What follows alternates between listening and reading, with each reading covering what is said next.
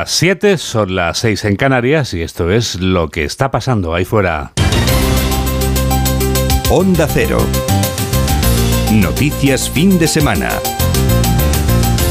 Juan Diego Guerrero. Buenos días a todo el mundo, amigos y caminantes de la mañana. Esta noche tropical que acabamos de pasar, o sea, una madrugada calurosa, es el anuncio de que este domingo vamos a sudar la gota gorda. Esa es la pregunta y Laura Gil tiene la respuesta. Hola Laura. Hola Juan Diego, pues la verdad no esperes muchos cambios para este domingo en lo que se refiere al calor, aunque es verdad que el sábado se ha llevado este fin de semana la palma de las temperaturas más altas. Lo que acabamos de pasar es una madrugada especialmente cálida y volverá a serlo también la próxima, a orillas del Mediterráneo, la mitad sur y la zona centro peninsular. Esta tarde se pueden superar los 34 grados en la depresión central del Ebro y en amplias zonas de Castilla-La Mancha, Extremadura y Andalucía. 38 grados se esperan en Córdoba. Algo más aliviados, con un ambiente ligero más fresco, nos escuchan hoy desde el norte peninsular por esa borrasca atlántica que ha traído inestabilidad con riesgo de tormentas que también hoy serán localmente fuertes en el entorno de la cordillera cantábrica y el Alto Ebro. Puede caer agua además en el interior oriental peninsular. Y ya mirando la semana, la previsión es que la empecemos con un ligero descenso térmico, aunque transitorio, antes de que las temperaturas vuelvan a subir en un par de días. Bueno, pues estos son ya los titulares de apertura con Jorge Infer. La constitución de los ayuntamientos convierte a los populares en el partido hegemónico a nivel municipal. El Partido Popular logra alcaldías en una treintena de capitales de provincias, a pesar de que en cinco de ellas tengan que gobernar en coalición con Vox. Los socialistas que hasta ahora gobernaban en 22 capitales se quedan con 10, incluyendo el Ayuntamiento de Barcelona. Junts y Esquerra denuncian una operación de Estado para elegir al alcalde de Barcelona. El socialista Jaume Colboni ha sido investido gracias al apoyo in extremis de los comunes y de el Partido Popular. De esta forma se impide que el candidato de Junts, Xavier Trias, sea el nuevo alcalde de Barcelona, una decisión que no ha sentado nada bien a los dirigentes independentistas. Pedro Sánchez acusa al PP y a Vox de no tener proyecto político. En una entrevista en el diario El País, el presidente del gobierno asegura que un Partido Popular que acepta los postulados y las políticas de Vox es todavía más peligroso que la formación dirigida por Santiago Abascal. Considera que ambos partidos no dudarán en llegar a acuerdos en caso de que se necesite tras el 23 de julio. Sería una pésima noticia para Europa que España siguiera el derrotero de un gobierno del Partido Popular con Vox. Es decir, que no estuviéramos en la vanguardia junto con el resto de grandes naciones del continente europeo en las grandes transformaciones que necesita Europa y España, como es la transición ecológica, como es la transformación digital, y cuestionáramos esos grandes consensos. Alberto Núñez Feijóo confía en que el 23 de julio se consume el vuelco electoral en España. Así lo ha señalado el presidente de los populares desde la localidad turolense de Celadas, donde se ha comprometido con el medio rural tras anunciar que en caso de ganar las elecciones financiará el 50% del coste de las guarderías rurales para niños de 0 a 3 años. El 23 de julio espero que finalice completamente el vuelco electoral que empezamos el 28 8 de mayo y que haya una nueva página en la historia de España, un nuevo periodo en la historia de España, que dejemos atrás estos últimos cinco años y que abramos un periodo más de unión entre los españoles, de respeto entre los políticos y de modernización y reconstrucción económica, social e institucional de nuestro país. Podemos asume el veto a Irene Montero en las listas de sumar. De esta forma se da por concluido este capítulo de tensión que ha marcado parte de la agenda política en estos días atrás. A pesar de aceptar la decisión de Yolanda Díaz, la líder de Podemos, Ione Belarra, reitera que es un error el veto impuesto a la ministra de Igualdad.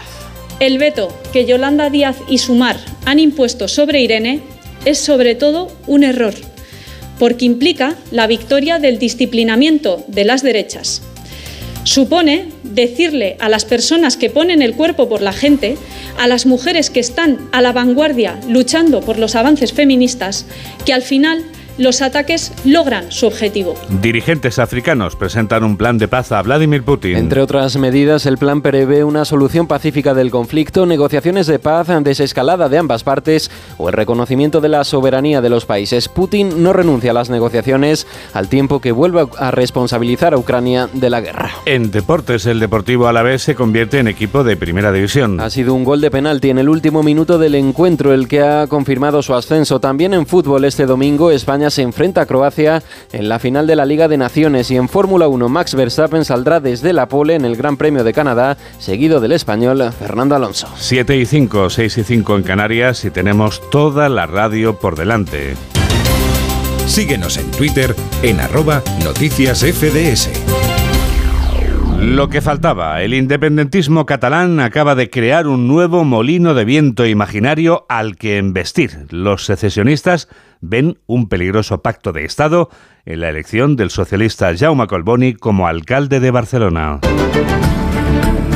El hombre que lidera a los socialistas en Barcelona y que ha apoyado a Ada Colau durante dos legislaturas protagonizaba un cambio de guion inesperado en la ciudad condal este sábado por la tarde. Jaume Colboni se convertía alcalde de la capital catalana después de que los independentistas de Junts y Esquerra se las prometieran felices e incluso anduvieran ya repartiéndose los cargos. Onda Cero Barcelona, Albert Postils. Colboni ha alcanzado la mayoría absoluta gracias a los votos de los comunes y del Partido Popular, apoyos variopintos que para el socialista tienen un nexo común.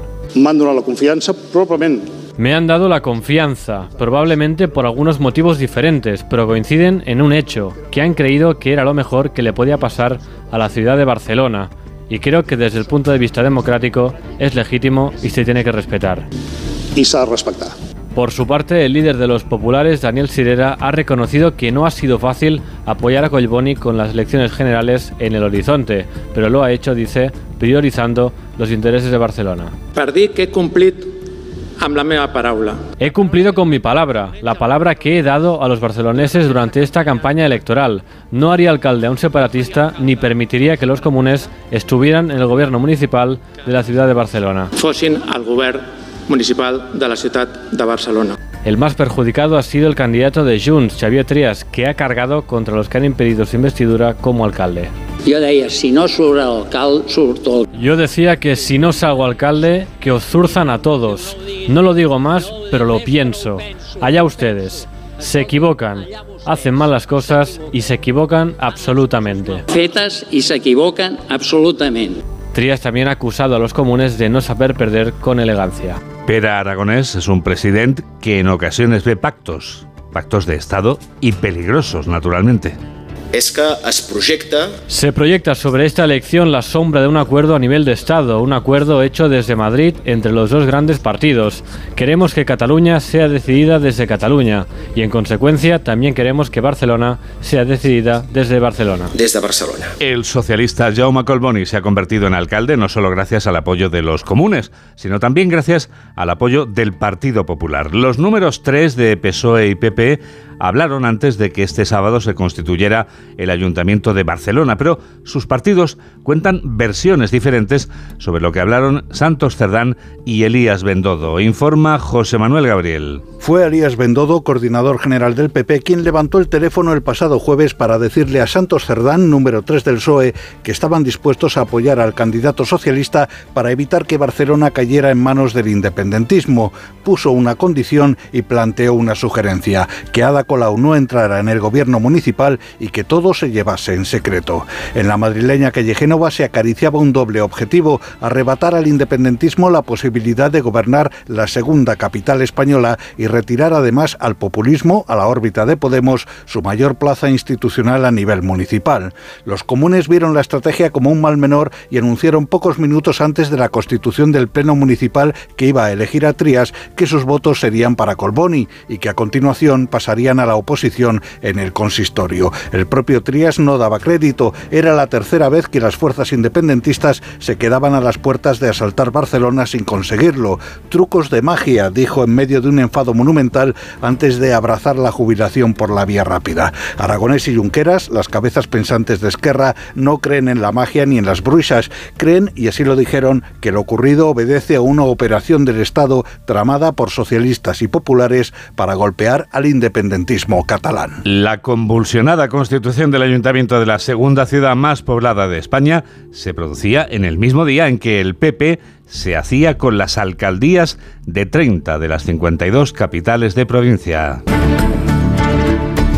El alcalde de Madrid lo es desde ayer con mayoría absoluta. José Luis Martínez Almeida contaba con la compañía de la presidenta Isabel Díaz Ayuso en el día en que tomaba posesión como regidor de la ciudad más poblada de España, Marta Morueco. Sin sorpresas y en primera votación se convertía en alcalde de Madrid el candidato popular arropado por la presidenta Díaz Ayuso, entre otros invitados. Los 29 concejales populares le daban su apoyo. Martínez Almeida juraba el cargo y recibía el bastón de mando. En su intervención ya como primer edil destacaba el ejemplo de diálogo que dieron en el anterior mandato todos los grupos de la oposición. Que llamo a todos los grupos que en representación en este pleno para que podamos trabajar juntos para abordar los grandes desafíos que esta ciudad tiene por delante. Esta ciudad, en los trágicos meses de la pandemia, dio un extraordinario ejemplo al conjunto de la nación. Estoy firmemente convencida de que España siga necesitando, que desde su capital sigamos marcando el rumbo a una manera de hacer política, que en la que los intereses de los ciudadanos sean el objetivo fundamental. Entre sus prioridades, la vivienda, lo social y un gobierno austero que se reduce a siete áreas y que siempre estará al servicio de la sociedad. Que Madrid, le aseguraba, siga estando a la altura como capital de España, marcando el rumbo como motor económico del país. La tercera población con más habitantes de España vuelve a tener una alcaldesa del Partido Popular. María José Catalá gobierna desde este sábado la ciudad de Valencia, desde donde nos informa Eduardo Ureña. Catalá ha sido designada alcaldesa con mayoría simple con 13 votos del Partido Popular. Los cuatro de Vox han apoyado a su propio candidato y han calificado al nuevo gobierno como amoral por no tener mayoría absoluta. Catalá ha anunciado una segunda transformación de la ciudad y como primeras medidas, entre otras, bajada de impuestos y un urgente plan de limpieza. También apoyo a la natalidad y refuerzo de las políticas sociales. Catalá en su repaso sobre cómo espera que sea la nueva Valencia ha querido contestar a Vox en su negación de la violencia de género. Una Valencia sensible, amable, acogedora, atractiva, ambiciosa, reivindicativa y orgullosa. Y permítanme, soy hija de una gran madre, soy hermana de una gran hermana y soy madre de una pequeña niña. Así que ni un paso atrás en la lucha contra la violencia de género y tampoco ni una lección más en esta cuestión. Se ha comprometido a ser reivindicativa con el gobierno central en infraestructuras importantes y se ha mostrado decidida a impulsar la ampliación del puerto de Valencia. Con el PP, Valencia volverá a la doble denominación. El PP recupera también el poder municipal en la cuarta ciudad más poblada de España. José Luis Sanz se convertía este sábado en alcalde de Sevilla. Desde la ciudad del Río Betis nos lo cuenta Rafaela Sánchez. El popular José Luis Sanz ya es alcalde de Sevilla desde que ayer cogiera el bastón de mando gracias al apoyo de su grupo que conforman 14 de los 31 concejales. Vuelve el PP a Sevilla después de ocho años de gobiernos socialistas. Lo hace con actitud de entendimiento y diálogo con el resto de los grupos políticos. Con el Partido Socialista, con el que estoy de acuerdo en muchos proyectos y en muchas políticas para llevar a cabo. Con vos, por supuesto, con lo que nos une en muchas cosas. E incluso con Adelante Andalucía, porque siempre que antepongamos los intereses de la ciudad de Sevilla a los intereses políticos y partidistas de cada uno de nosotros, conseguiremos entre todos llegar a acuerdos por el bien de esta ciudad. Se abre así una nueva etapa en el consistorio sevillano en la que la oposición ha tendido también la mano al gobierno del PP, eso sí, cada uno con las miras puestas en sus respectivos programas electorales antagónicos en muchos aspectos, como en políticas sociales, de igualdad o medioambiental. Zaragoza tiene desde este sábado a una alcaldesa del mismo partido que su antecesor en el cargo, el PP. Natalia Chueca es la mujer que ya gobierna la quinta ciudad con más población de España. Desde la capital de Aragón nos lo cuenta Luis Puyuelo. Chueca afronta la gestión de Zaragoza en minoría porque quiere gobernar en solitario, buscar apoyos puntuales con Vox para sacar adelante sus iniciativas. Después de una legislatura de confrontación entre el gobierno aragonés del Partido Socialista y el ayuntamiento del PP, Chueca quiere normalizar esas relaciones ahora que el alcalde saliente Jorge Azcón puede ser el nuevo responsable de la comunidad autónoma. Asumo la necesidad de reactivar de inmediato la comisión bilateral y restaurar los cauces de interlocución con la DGA. Ese debe ser un espacio donde dé frutos la sintonía personal y profesional que me une con el próximo presidente de la comunidad.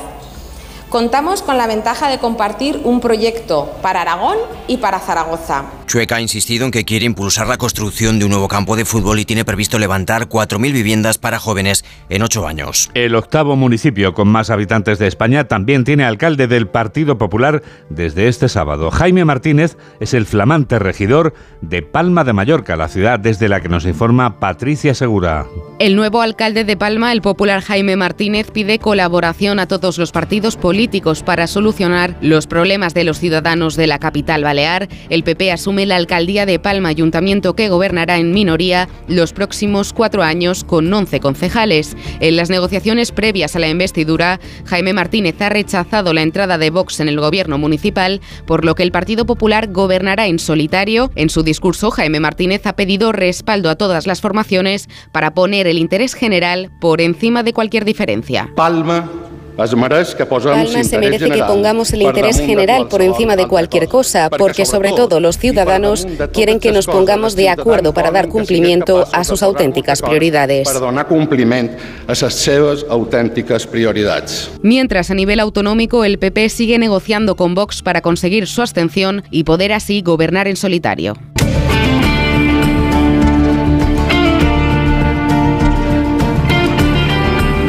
El Ayuntamiento de Pamplona estaba en manos de quien el Partido Socialista, que es la que podía decidir, decidiera finalmente.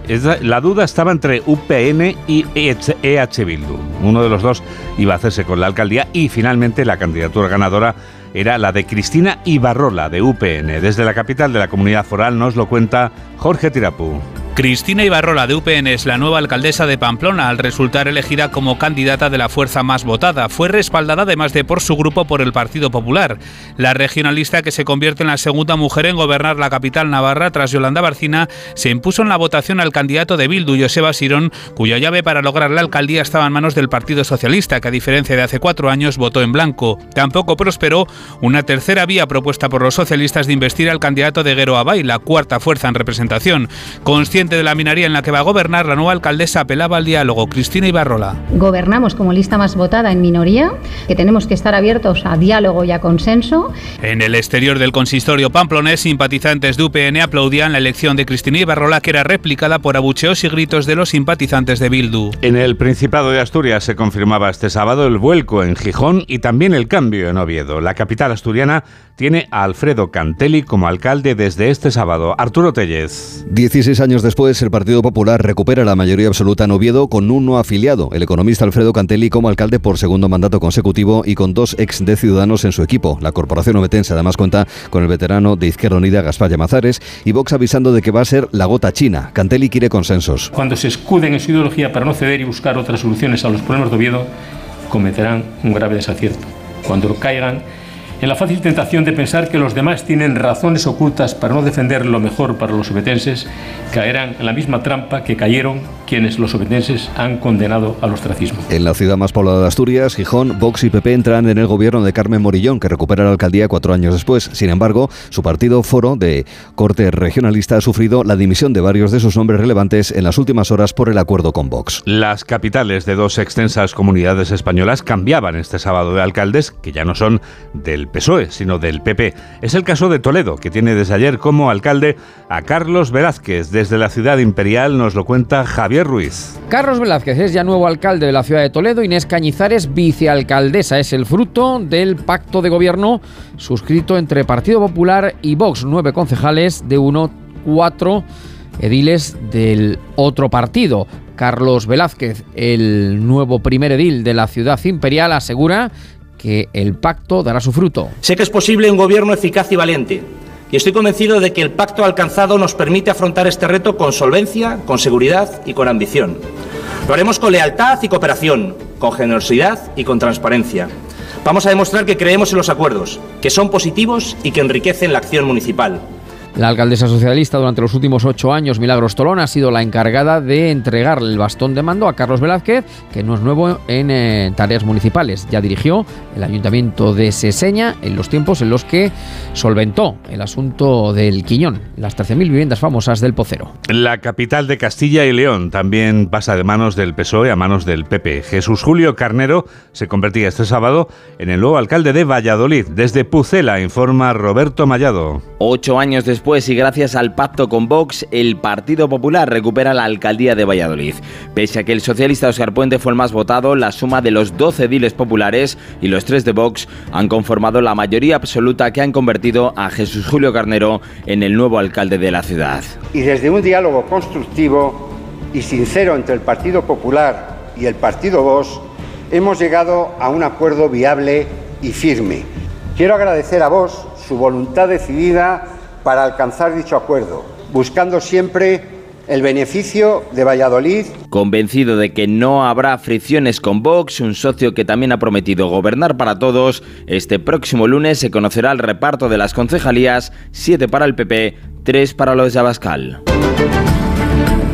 El presidente del PP celebraba que su partido triplicaba el número de alcaldías, demostrando que es un hombre del rural. Alberto Núñez Feijó viajaba a un pueblo turrelense que tiene menos de 400 habitantes, cuyo ayuntamiento tiene siete concejales. Raquel Clemente, secretaria de Reto Demográfico del Partido Popular, era la alcaldesa de este municipio y desde ayer repite su mayoría absoluta. Desde Celadas, Carolina Benavent. Feijó quiso celebrar el Día de la Constitución de los Ayuntamientos en Celadas, un pueblo turolense de 380 habitantes, todo un guiño al medio rural para el que prepara un ambicioso plan de revitalización que incluye bajada de impuestos y la gratuidad de las escuelas infantiles. En primer lugar, llevar empresas al rural, haciendo una rebaja intensiva de impuestos a todas las empresas que quieran invertir en el rural español. En segundo lugar, rebajar los impuestos a las personas que compran viviendas en el rural. Y en tercer lugar, aquellas comunidades que asuman el otro 50% podremos ofrecer a todos los ciudadanos de los pueblos de España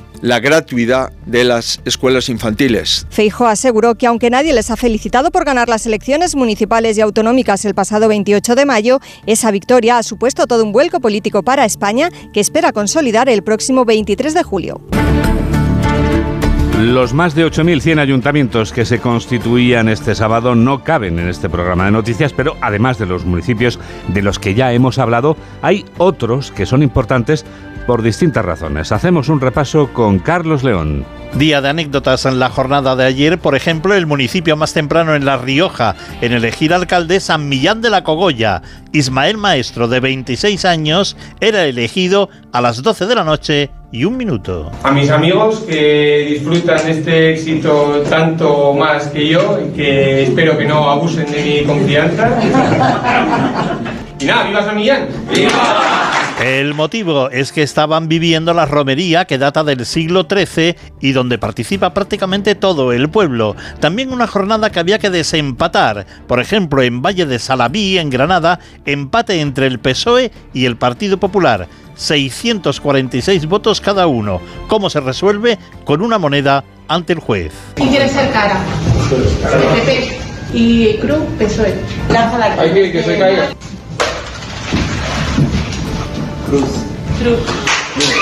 Por lo tanto, continúa gobernando el Partido Socialista. Igual, empate en Gestalgar, pero aquí el desempate fue con los dados. Muy bien, madre mía, 11.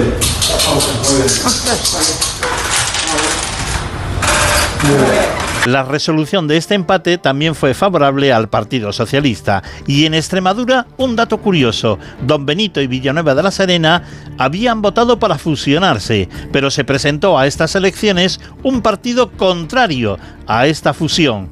Pues bien, ahora mismo María Fernanda Sánchez, de siempre Don Benito, es la alcaldesa a pesar de los gritos de fusión que había en el Pleno.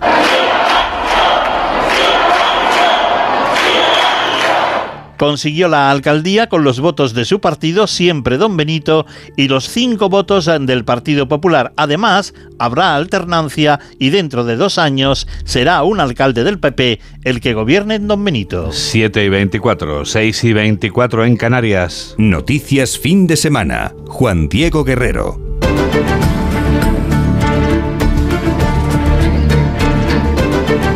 35 días antes de que vayamos a votar, ya sabemos que no podemos votar a Irene Montero.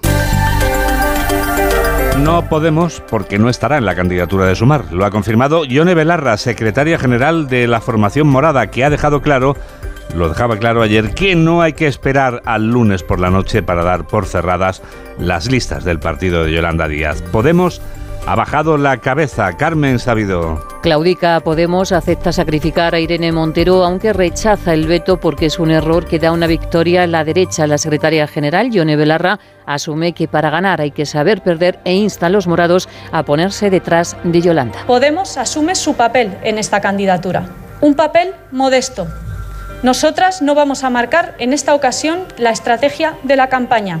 Nuestro trabajo debe ser y así lo haremos, ponernos detrás de Yolanda Díaz y estar allí donde se nos pida. Irene Montero califica de injusta su exclusión, pero no ha entrado en más reproches contra Yolanda. La ministra reivindica las leyes impulsadas desde su ministerio sin reconocer errores y avisa de que no callará ante la reacción antifeminista. Creo que no podemos aceptar las reglas del juego de la reacción y de la extrema derecha. Confío en nosotras y en que no vamos a callar ni quedarnos paradas ante la ofensiva reaccionaria que se está desplegando desde los poderes más profundos y que representan en la política institucional PP y Vox. Y vamos a luchar. Pablo Iglesias destaca el valor y decencia de Belarra y Montero ante la mezquindad y hoy Yolanda Díaz, con las listas ya pulidas, presenta su número 2 por Madrid, Santos Maraver. 7 y 25, 6 y 25 en Canarias. Onda Cero.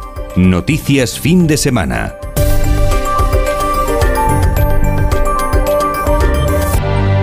UNICEF ha condenado la masacre perpetrada en una escuela de Uganda próxima a la frontera con el Congo. Los atacantes acababan con las vidas de varias decenas de personas, mayoritariamente alumnos del centro educativo. Los hechos ocurrían, como nos cuenta nuestro corresponsal, en el Cuerno de África, Alfonso Masoliver.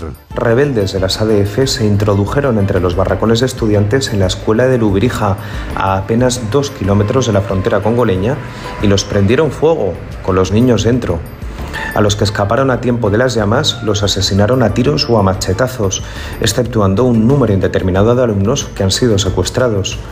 Los atacantes se replegaron luego al Parque Nacional Virunga, en Congo, y están siendo ahora perseguidos por un equipo conjunto de militares congoleños y ugandeses, aunque la presencia de más de 130 grupos armados en el este del Congo da a entender que capturarlos será una tarea cuanto menos difícil. Cabe recordar que las ADF se tratan de un movimiento de corte fundamentalista afiliado al Estado Islámico y cuyo objetivo último desde su creación en 1990 trata de la desestabilización de Uganda.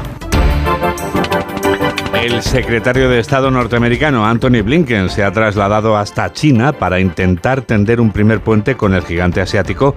Después de la crisis de los globos. Corresponsal de Onda Cero en Norteamérica, Agustín Alcalá.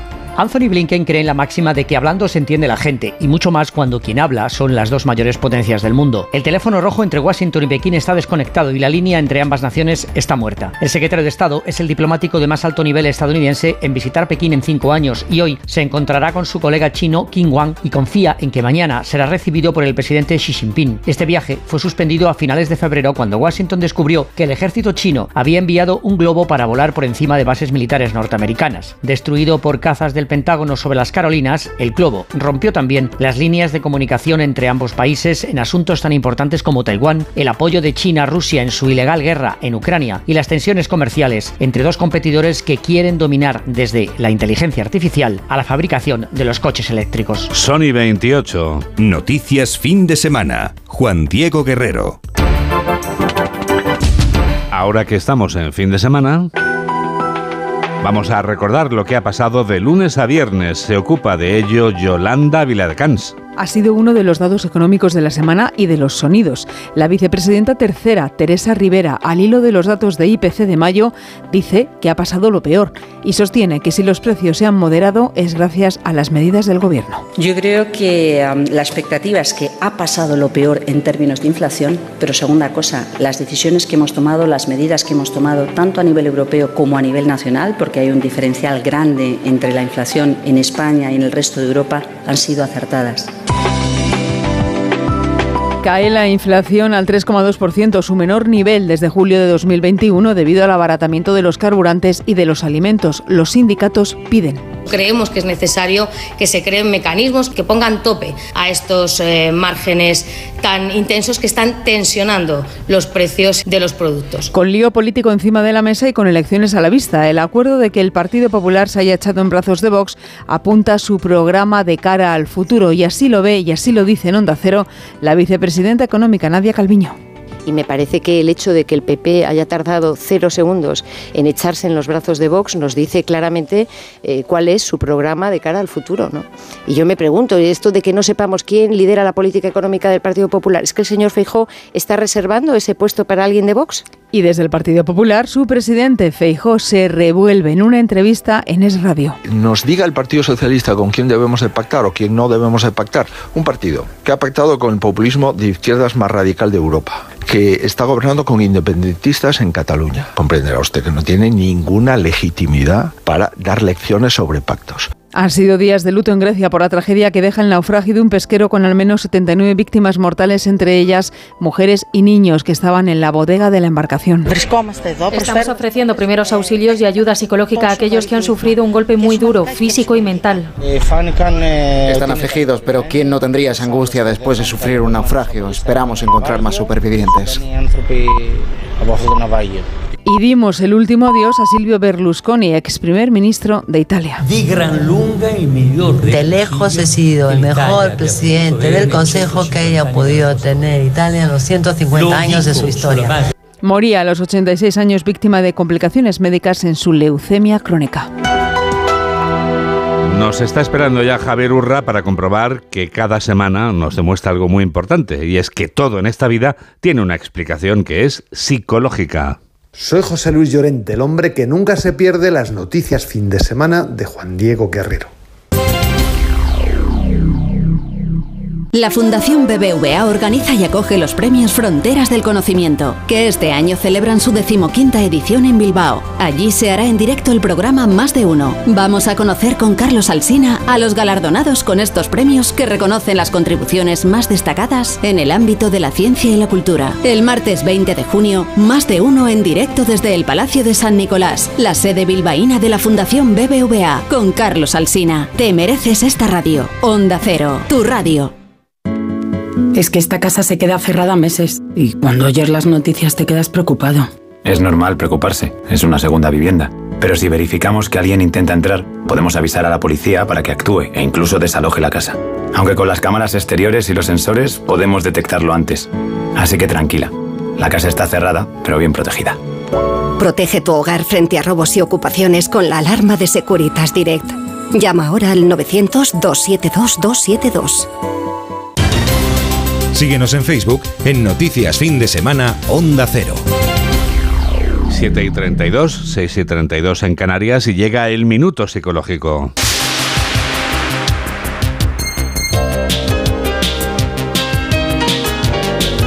Javier Urra nos habla durante un minuto de distintos síndromes. Les voy a hablar de distintos síndromes. Por ejemplo, el de AMOC o locura homicida. Se trata de un brote de furia salvaje y el nombre procede de una palabra malaya, men amok, que significa atacar y matar con ira ciega. Pues fue allí donde fue observado este fenómeno por primera vez. Lo hemos visto en casos donde alguien ha sufrido acoso escolar o maltrato intrafamiliar y de pronto en ese brote eh, comete un hecho salvaje, difícil de, de comprender de otra manera. Pero tenemos un síndrome que es el de desgaste profesional que es la exposición prolongada y excesiva al estrés laboral y que genera pues agotamiento, desesperanza, incluso un concepto negativo de uno mismo. Sí, hay muchos síndromes. Por ejemplo, el de Diógenes, que en casi todos los casos acumula objetos mm, inservibles y que se inició tras un acontecimiento traumático en la vida del acaparador. Acabaré con los síndromes del sabio, los savants. Se refiere a personas que tienen un talento, una competencia mental extraordinaria, pero que pueden no tener ninguna aplicación práctica. Por ejemplo, pueden tener una memoria fantástica fotográfica o una facilidad extraordinaria para aprender idiomas o la capacidad para realizar cálculos matemáticos rápidos. Sí, los seres humanos, con sus síndromes, sus trastornos, no somos clónicos, no.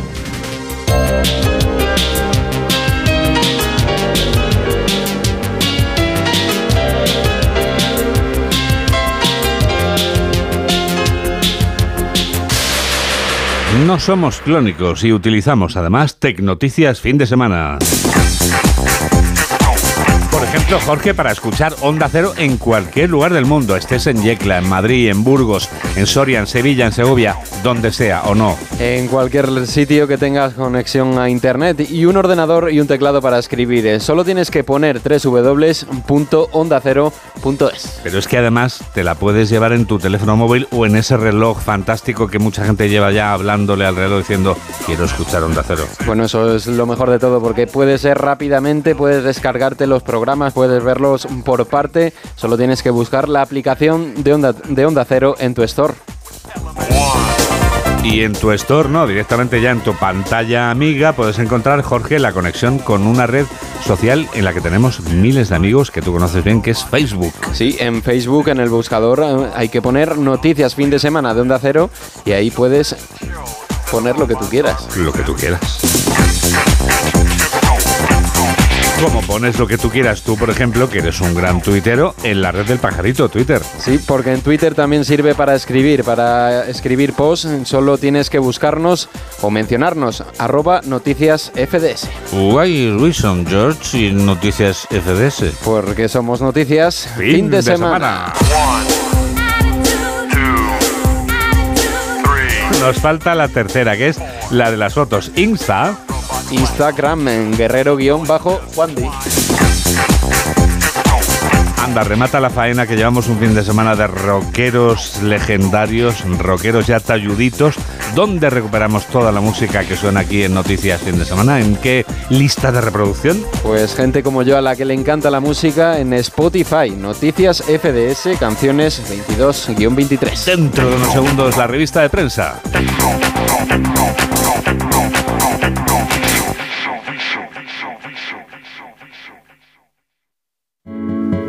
Entonces la alarma salta si alguien intenta entrar. Esto es un segundo piso, pero la terraza me da no sé qué.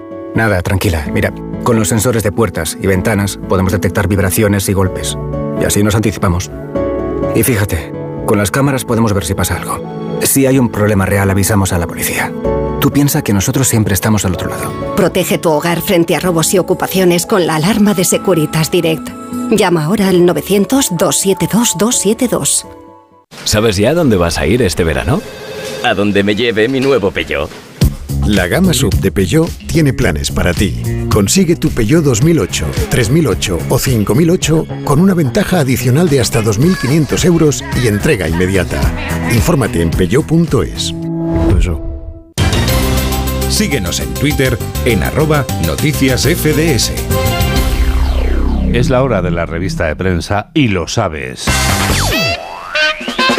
Y lo que queremos saber, Jorge, es cómo titula hoy el diario La Razón. Pues titula El Partido Popular impide un gobierno independentista en Barcelona. El socialista Colboni será alcalde gracias al voto de los populares que consiguen que Colau pase a la oposición. Tras blindar su poder territorial en España, ahora Alberto Núñez Feijó marca una clara línea roja frente a los socios de Sánchez. En Cataluña el separatismo se hunde en las grandes ciudades al perder Lleida, Tarragona y también Reus. Viajamos a Madrid. Ahí titula el diario La Razón. Almeida presenta la capital de España como símbolo de lealtad a las puertas del 23 de julio. Ahora en Vitoria el PP le da el poder al Partido Socialista para cerrar el paso a los filoetarras de Arnaldo de Tegui. Terminamos en Valencia, donde Catalá, la candidata popular, consigue la alcaldía sin el apoyo de Vox. En el diario El País entrevista con el presidente del gobierno, Pedro Sánchez, que mañana va a estar aquí en un programa más de uno respondiendo a las preguntas de Carlos Alsina. Dice hoy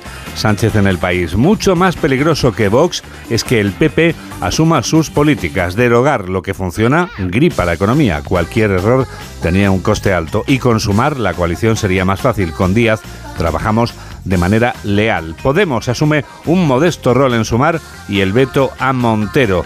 El socialista Colboni se hace con la alcaldía de Barcelona a última hora. PP y Vox gobiernan 26 urbes de más de 30.000 habitantes y los populares recuperan Sevilla ocho años después. En el diario La Vanguardia, el Partido Popular entrega la alcaldía de Barcelona al PSC. Jaume Colboni, elegido alcalde contra todo pronóstico con los votos de, con los votos de los comunes y de los populares. Trías avanza su retirada con un golpe y con unas mm, declaraciones, abro comillas, que les zurzan. Que les zurzan, sí, sí, eso es lo que dijo textualmente cuando, cuando se dio cuenta de que no iba a ser alcalde. Y Maragall que, que denuncia un espectáculo que considera indigno. Ada Colau decide irse a la oposición, pero sigue abogando por un pacto de fuerzas eh, progresistas. En el lateral del diario La Vanguardia, el PP se hace con la alcaldía de 42 de las 79 principales ciudades españolas. Por contra, el PSOE pierde el gobierno en 52 municipios, pese a ser la lista ganadora. Los socialistas recuperan las alcaldías de Lleida y Tarragona y Ripoll será gobernada por la nueva ultraderecha catalana. Son menos 20. Titulares del diario ABC. Hay una entrevista con el presidente del PP, Alberto Núñez Feijóo, que dice: si los españoles quieren que vuelva a gobernar Frankenstein, Sánchez ya no los habrá engañado. El candidato a la presidencia del gobierno afirma que el sentido de Estado del PP en Barcelona o Vitoria no lo ha demostrado el sanchismo. El PP cede sus votos al socialista Colboni para evitar un alcalde independentista en Barcelona y Bildu se queda sin Vitoria y otras cinco alcaldías vascas gracias al respaldo del PP al PSE y al PNV. Y en el periódico Cataluña terminamos con el alcalde Colboni. Titula este diario, el socialista desbarata el pacto de Trías y Esquerra con los votos de Ada Colau y Sirera. El reto de ser el alcalde de todos. El agradecimiento del nuevo alcalde es el agradecimiento del nuevo alcalde a la ciudad. En Badalona, Albiol consuma la reconquista con la mayoría absoluta más grande. En el Hospitalet, María Marín continúa como alcaldesa con los únicos votos del PSC y en San Cugat, Junts regresa con Vallés y los votos en blanco de Esquerra Republicana de Cataluña y el PSC.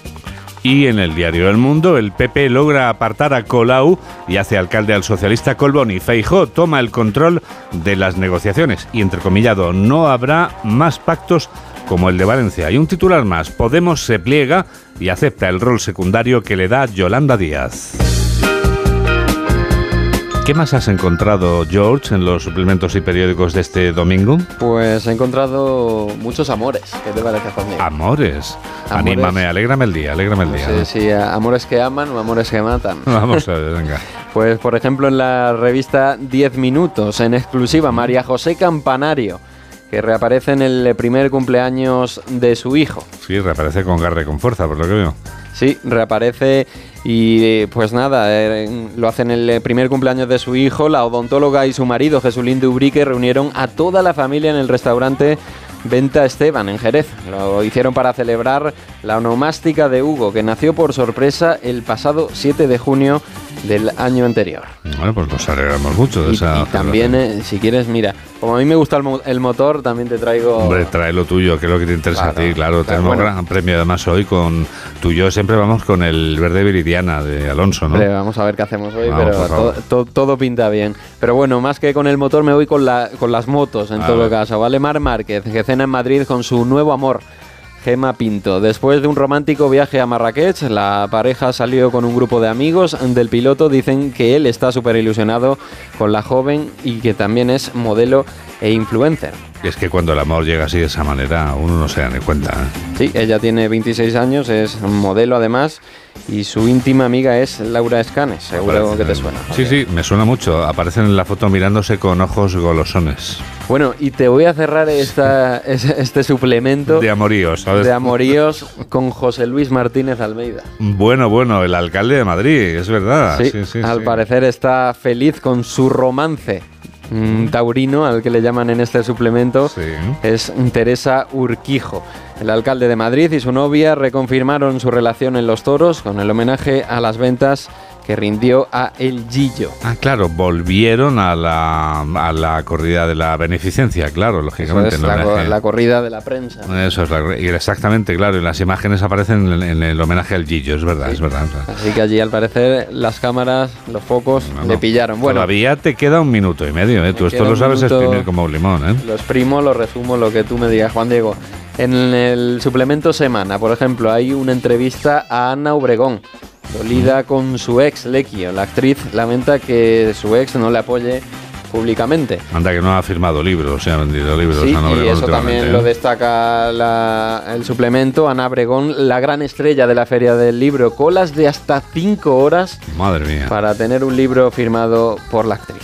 Qué barbaridad. Sí, sí, desde luego. Me consta que fue un éxito. Bueno, no es la única eh, escritora, lógicamente, autora, mejor dicho, que ha firmado muchos ejemplares. Ha habido otros muchos. Javier Urra firmó muchos ¿eh? en, la Feria del Libro. También Fernando Eiras, del que hablamos eh, ayer en la sección de libros con Paco Paniagua.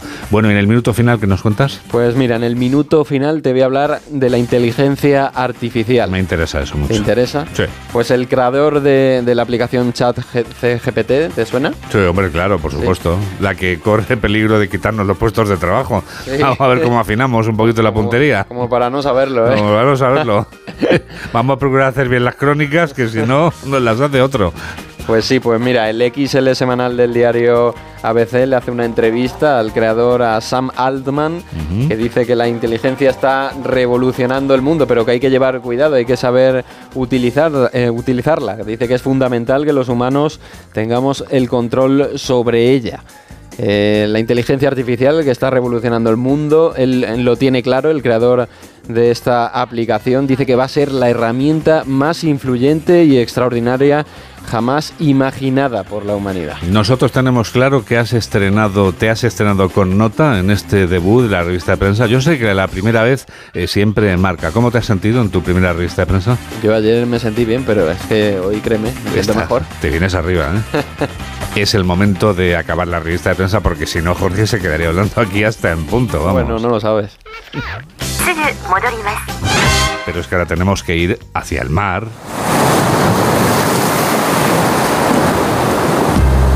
Para llegar a nuestras islas, los dos archipiélagos españoles cada semana presentes siempre aquí y solo aquí con nuestros aislados. Gustavo de Dios desde Onda Cero Canarias y Elka Dimitrova, que es quien empieza hoy desde Onda Cero Mallorca.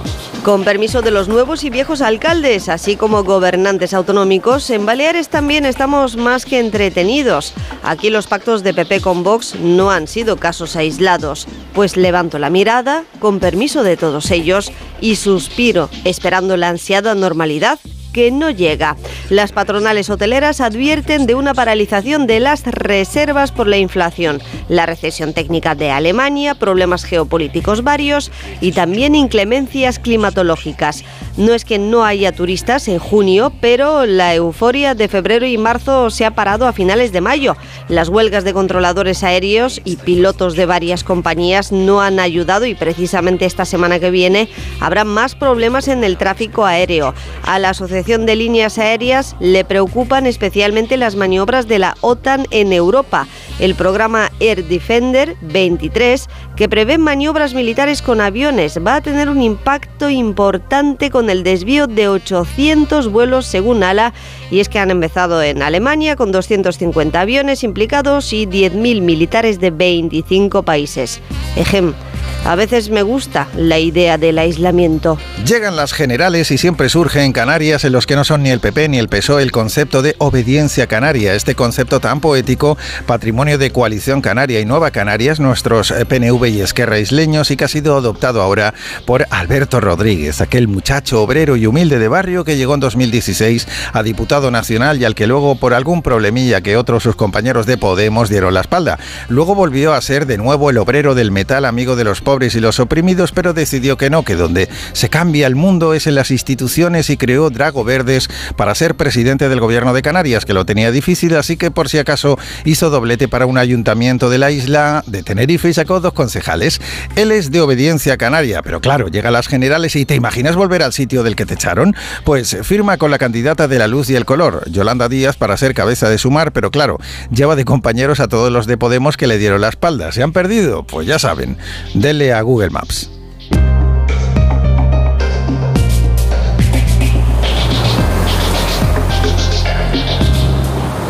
Ocho menos 12, 7 menos 12 en Canarias. Y llegados a este punto... Aquí están las noticias del deporte. Aquí está Alberto Fernández. ¿Qué tal? Muy buenos días, Juan Diego. El Deportivo Alavés es nuevo equipo de Primera División después de vencer anoche al Levante Unión Deportiva en el Estadio Ciutat de Valencia. Tan solo un año después de descender a la categoría de plata, el club abazorro logra el ascenso a Primera División y lo hizo además gracias a un gol de penalti en el último minuto de la prórroga después de mucha intriga y mucho sufrimiento y el gol lo transformó a Sier Villalibre. Me gusta mucho tirar penaltis, esperar al portero. Lo he visto que se ha echado al otro lado y ha salido perfecto. No, no, no tenía claro dónde iba a tirar. ¿eh? Siempre intento esperarle, que, que se mueva un poquito y he visto que se ha tirado mucho antes, he tenido esa pausa. Y la verdad es que, aunque lo desees, ¿no? aunque desees subir, es verdad que cuando van llegando los últimos minutos ves que todo se pone mucho más difícil, ¿no? Pero cuando he visto la acción, yo estaba al lado, me ha parecido muy clara.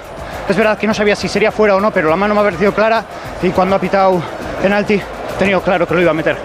Es el cuarto ascenso a Primera División de un equipo de Luis García Plaza que después del partido estaba así. La justicia del partido, creo que hemos sido mejores, hemos tenido muchas ocasiones eh, se ha hecho justicia con un penalti que era penalti, porque todo el mundo hemos visto. Además, cuando lo han puesto en la tele lo hemos visto, pero es que hemos sido mejores en el partido. Igual que el de allí, no, pero el de aquí hemos sido. Vamos, es que era normal que hubiéramos metido 3-4 goles, ellos también algunos, ¿eh?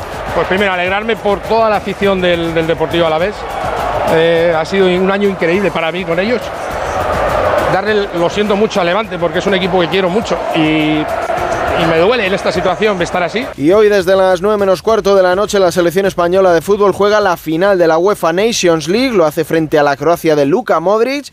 De nuevo España ante la posibilidad de lograr un título 11 años después. Habla el seleccionador Luis de la Fuente. Evidentemente lo que da reconocimiento sí, incuestionablemente son los títulos. Pero yo creo que, y llámame romántico, yo creo que lo más importante es eh, el trabajo previo a la consecución de los títulos. El, el título al final cabo es el barniz. Yo estoy muy contento del trabajo que voy realizando, de la posibilidad que tengo de jugar esta final y en cualquier caso os diré, para que sepáis la tranquilidad que tenemos, y es mi, mi forma de pensar. En todas las finales he salido satisfecho. Lógicamente sales más contento cuando ganas que cuando no lo haces. Pero jugar una final es un privilegio que tienen muy pocos. Queremos ganar este título y es mi, mi máxima misión. A mí me gusta ver feliz a la gente. Disfruto mucho más viendo a la gente feliz que con mi propia felicidad. Por otro lado, la selección española sub-21 pone hoy rumbo a Rumanía, donde el próximo miércoles arrancará su andadura en el europeo frente a la anfitriona en Bucarest. Y en el playoff de ascenso a segunda división, ayer encuentro de ida en Valdebebas entre el Real Madrid Castilla y el Club Deportivo Eldense con resultado final de empate a 1. Hoy, desde las 7 de la tarde en Castalia, se miden Castellón y Agrupación Deportiva Alcorcón en la otra eliminatoria que decidirá un nuevo ascendido a la categoría de plata. En baloncesto, desde las 6 y media de la tarde, segundo partido de las finales por el título ACB en el Palau. Se miden Barcelona y Real Madrid con el 1 a 0 para los azulgrana. En balonmano, el Barcelona quedó eliminado en la primera semifinal de la Final Four de la Champions tras caer 40-39 frente a los alemanes del Magdeburgo tras la tanda de penaltis. En fútbol sala, primer partido de la serie al mejor de 5 por el título de liga. Ayer en el Palau, 3-2 venció el Barcelona a Jaén Paraíso Interior. El segundo partido será mañana lunes. En MotoGP, Gran Premio de Alemania, Jorge Martín ganó al sprint, fue la cara de la moneda para el madrileño. La cruz de nuevo para Mar Márquez, que se volvió a caer. Después de tres caídas por la mañana, pues eh, tocaba, tocaba. He salido convencido, pero sí que esta mañana en caliente, pues qualifying, eh, empujas y venga, ahí intentas y sale el, el- el ramalazo y, y venga, pues eh, luchar para, para conseguir, pero tres caídas para una séptima posición no, no compensa. Y en Fórmula 1, Gran Premio de Canadá desde las 8 de la tarde con la pone para Verstappen, segunda posición para Fernando Alonso. Carlos Sainz saldrá desde la octava posición.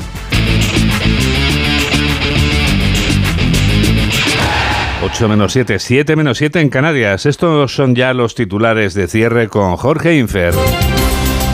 El Partido Popular logra alcaldías en una treintena de capitales de provincia. Al menos en cinco de ellas tendrán que gobernar en coalición con Vox. Los socialistas que hasta ahora gobernaban en 22 capitales se quedan con 10, incluyendo el Ayuntamiento de Barcelona. Junts y Esquerra denuncian una operación de Estado para elegir al alcalde de Barcelona. El socialista Jaume Colboni ha sido investido gracias al apoyo in extremis de los comunes y del Partido Popular. De esta forma se impide que el candidato de Junts sea el nuevo alcalde de la ciudad. Pedro Sánchez acusa al PP y a Vox de no tener proyecto político. En una entrevista en el diario El País, el presidente del gobierno asegura que un partido popular que acepta los postulados y las políticas de Vox es todavía más peligroso que la formación dirigida por Santiago Bascal. Alberto Núñez Feijóo confía en que el 23J se consume el vuelco electoral en España. Desde la localidad turulense de Celadas, el presidente de los populares se compromete con el medio rural anunciando que si gana las elecciones financiará hasta el 50% del coste de las guarderías rurales. Podemos asume el veto a Irene Montero en las listas de sumar. A pesar de aceptar la decisión de Yolanda Díaz, la líder de Podemos, Ione Belarra, reitera que es un error el veto impuesto a la ministra de Igualdad. Dirigentes africanos presentan un plan de paz a Vladimir Putin. Entre otras medidas, el plan prevé una solución pacífica del conflicto, negociaciones de paz, desescalada por ambas partes o el reconocimiento de la soberanía de los países. En deportes, el Deportivo Alavés se convierte en equipo de primera división. También en fútbol este domingo España se enfrenta a Croacia en la final de la Liga de Naciones y en Fórmula 1 Max Verstappen saldrá desde la pole en el Gran Premio de Canadá. En el tiempo, este domingo nos deja un descenso generalizado de las temperaturas. La jornada estará marcada por un descenso de las temperaturas máximas, salvo algún aumento en ciertos lugares del litoral mediterráneo. Allí seguirá primando el calor. Los chubascos y las tormentas estarán presentes en la cordillera cantábrica, Alto Ebro y en el oeste del Pirineo. Esto es...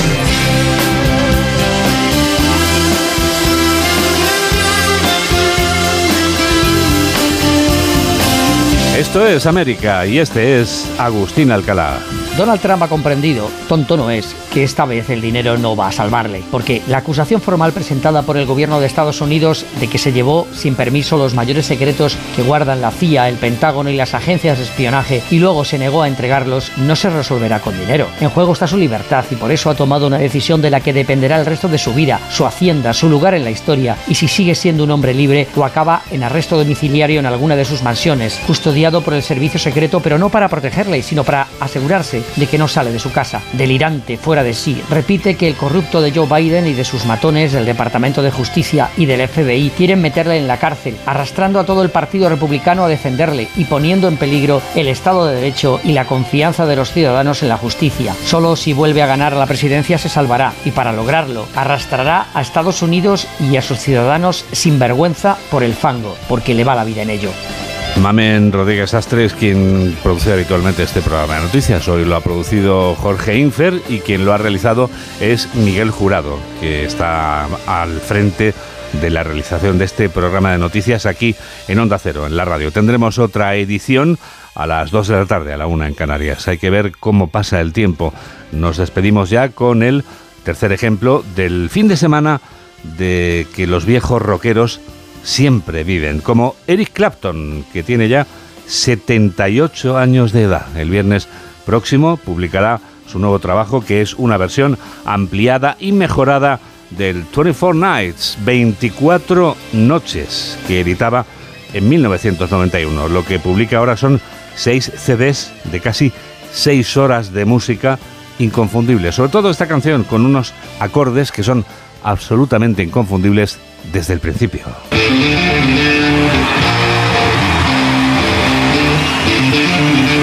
Son seis CDs con casi seis horas de música en vivo, 31 actuaciones inéditas, entre ellas este Laila, que está sonando de fondo y que se convierte en algo absolutamente inconfundible en la historia de la música de mano lenta, Slow Hand.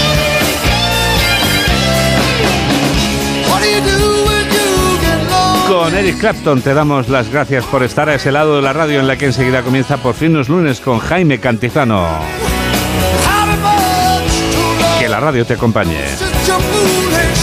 Adiós.